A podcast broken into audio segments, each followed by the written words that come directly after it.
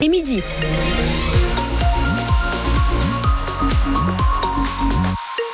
Pour la météo, cet après-midi, c'est assez simple. Hein. c'est euh, des nuages, un petit peu de pluie, du vent avec euh, des températures comprises entre 10 et 12 degrés. Les infos, c'est avec vous, Damien Robin. Bonjour. Bonjour, Justine. Dernière réunion de l'année aujourd'hui pour les élus de l'Auxerrois et de la ville d'Auxerre. Oui, le conseil de l'agglomération de l'Auxerrois se tient depuis ce matin à la Borde. Le conseil municipal d'Auxerre aura lieu en fin de journée et dans les deux cas, les élus votent le budget primitif pour 2024 et avec les dernières mesures annoncées pour faire des économies, les débats sont tendus, notamment en raison de l'arrêt de la collecte des déchets en porte-à-porte et l'augmentation de la taxe foncière. Pascal Henria, l'ancien adjoint en charge des finances, va demander ce soir à Auxerre à limiter les investissements trop importants selon lui et qui mettent la municipalité dans le rouge.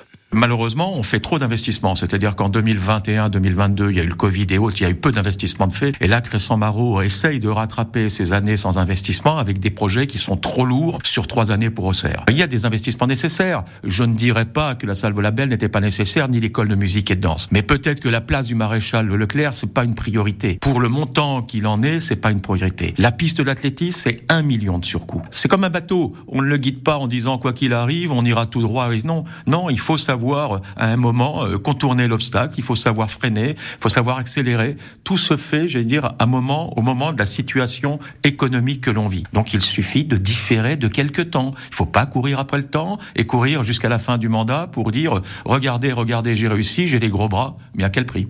Contacté également, la mairie d'Auxerre n'a pas souhaité s'exprimer. Faut-il un nouveau lycée dans le nord de Lyon? Une réunion d'information avec les élus se tient à 19h ce soir au foyer communal de Villeblevin pour faire le le point sur ce sujet. Les réfugiés, demandeurs, d'asile ou migrants qui résident dans Lyon sont touchés par la nouvelle loi immigration. Oui, une cinquantaine d'associations et de syndicats dénoncent le texte le plus répressif depuis 40 euh, ans, régressif même pour les droits et conditions de vie des personnes étrangères. Et dans notre département notamment, ces étrangers s'inquiètent pour leur avenir en France. François Breton, vous avez rencontré un demandeur d'asile à Poigny. Devant l'entrée du centre, Shomon Mia, un Bangladais de 27 ans, le reconnaît. La loi immigration, il ne connaît pas vraiment le sujet, mais il a déjà son avis. Je pense que ce sera vraiment difficile pour tous les émigrés. Donc aujourd'hui, on dit au uh, gouvernement français et s'il vous plaît, uh, soutenez-nous. Uh, Et Shomon avance ses arguments. Uh, Je connais la soudure, la plomberie, la mécanique automobile. Si j'ai les papiers, je peux travailler dans n'importe quel garage, chez n'importe quel plombier. La France pourra bénéficier de moi. Mais pour l'instant, il ne peut pas travailler et la loi immigration ne changera rien à sa situation. Shomon a fait un recours en mars devant la Cour nationale du droit d'asile. Depuis, il attend une réponse qui ne vient pas. Le temps est long et le jeune homme s'inquiète pour son avenir. S'il me rejette, ma vie sera très uh, difficile parce qu'à ce moment-là, uh, je n'aurai pas d'argent, pas d'endroit où m'installer, je devrais rester à la rue et je finirai par me suicider. Parce que comment je vais pouvoir vivre ici? Impossible de retourner au Bangladesh, confie Shomon.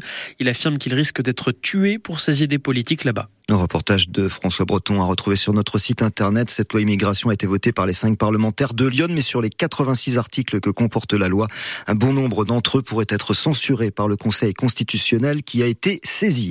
Après s'être expliqué sur euh, cette loi sur l'immigration hier soir dans l'émission C'est à vous sur France 5, Emmanuel Macron est monté au créneau pour défendre Gérard Depardieu, l'acteur visé par deux plaintes pour viol et agression sexuelle, est mis en examen dans l'un des deux cas.